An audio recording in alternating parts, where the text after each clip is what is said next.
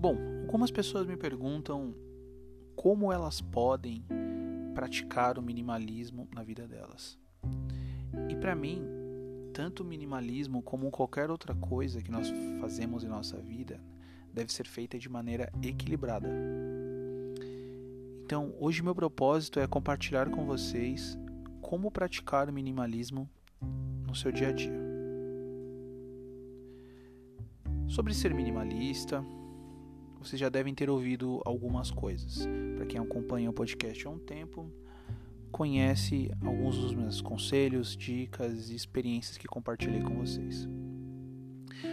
Mas quem está ouvindo pela primeira vez acredita que ouvir sobre minimalismo é apenas para aquelas pessoas que não têm dinheiro. Porque só é minimalista aquelas pessoas que não compram. Isso necessariamente não é verdade. Nós sabemos, eu tenho consciência muito clara disso, que nós vivemos em um país totalmente desigual e que existem pessoas que gostariam de poder ter acesso a bens de consumo para adquirir. Eu estou falando aqui para as pessoas que já têm esse acesso, que já perceberam que apenas ele não é o mais importante nas nossas vidas. Porque eu realmente acredito em um estilo de vida mais leve e que não é moldado pelo consumo. O movimento minimalista, ele busca livrar-se dos excessos, sendo um contraponto ao consumo exacerbado, trazido fortemente após a segunda revolução industrial.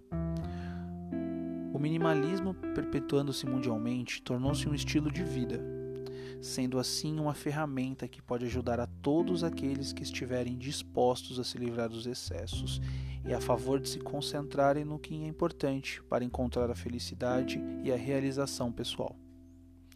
Ser minimalista não significa morar em uma kitnet com poucos móveis, ter poucos aparelhos eletrônicos, ter roupas apenas de tons monocromáticos.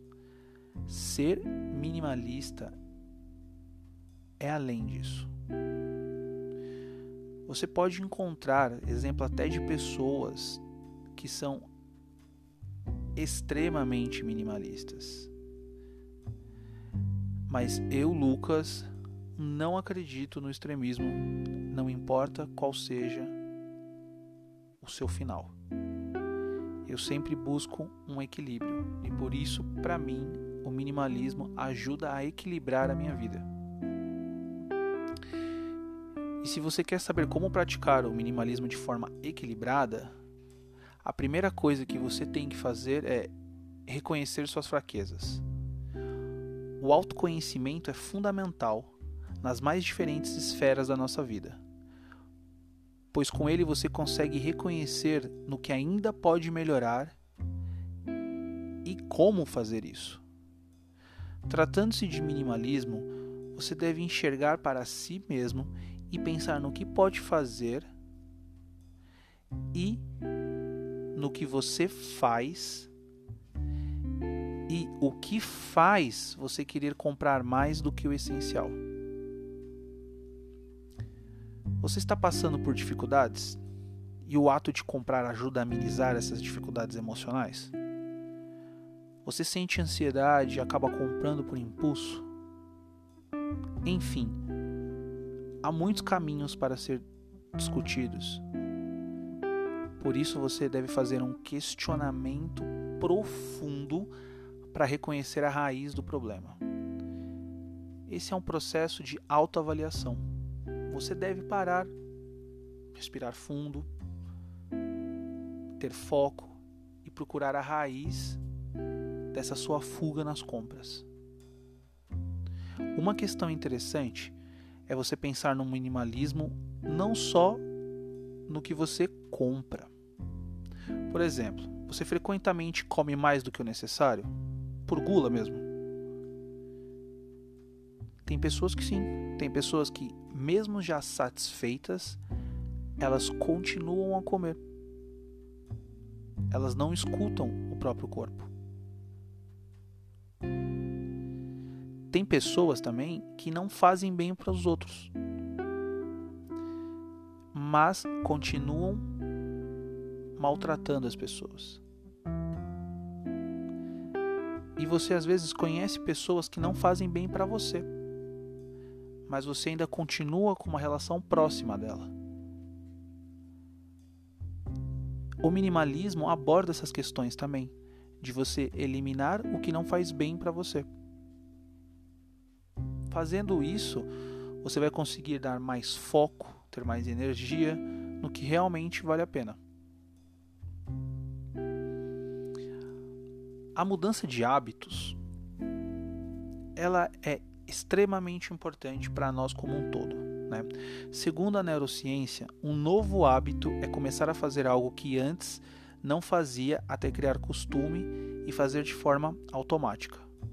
Porém, não é do dia para a noite que você se adapta a uma nova rotina.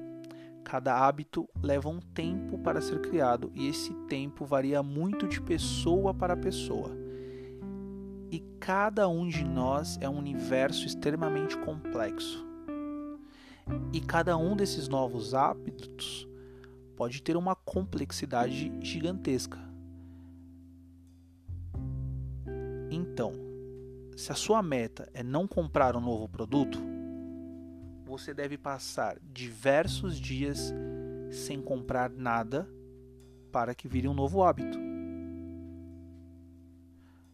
Isso pode ser usado para muitas outras situações na sua vida. Por exemplo, a meta de exercitar-se depende da média de 84 dias de repetição. Se você faz por 84 dias, em média, isso já se torna um hábito para o seu corpo e você continuará fazendo isso. Você precisa ter também consciência do que está comprando. Isso é algo extremamente importante. Muitos têm o prazer com o ato da compra, e isso em si não é um problema. O problema é quando o consumo passa a ser consumismo, ou seja, comprar excessivamente sendo uma relação de dependência. Quando você adquire um novo produto, a felicidade deve ser contínua, porque você realmente usa ele e ele te ajuda em seu dia a dia. Essa sensação boa e momentânea e faz você querer comprar mais e mais e acaba se tornando um hábito ruim. Logo, você deveria mudar esse hábito. Eu sei que esse passo pode e ele é muito difícil. Por isso, tente mentalizar. Isso é exatamente o que eu preciso? Esse objeto de fato vai me ajudar? Se a resposta for uma dúvida, não compre. Se a resposta for sim, compre-o.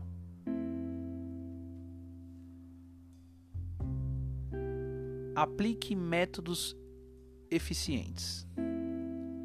O método de Pareto pode te ajudar a praticar o minimalismo. Tal teoria sugere que apenas 20% das coisas que você faz são responsáveis por 80% dos resultados. Assim, foque em fazer as tarefas essenciais da melhor maneira possível pois você conseguirá eliminar boa parte da atividade e não vai ter distrações tentando se que vão tentar te afastar do seu objetivo. O método GTD é outra forma muito poderosa para o foco. Com ele você consegue ver claramente quais são as suas prioridades e não perder tempo com algo irrelevante. Para melhorar ainda mais a atenção, é só fazer o primordial. Tente praticar a concentração, a respiração profunda e até mesmo uma rápida meditação. Eu posso confirmar para vocês que isso vai mudar a maneira que você exerce as atividades do seu dia a dia. E depois dessas dicas, você só tem que fazer uma coisa: desfrutar da sua vida mais leve.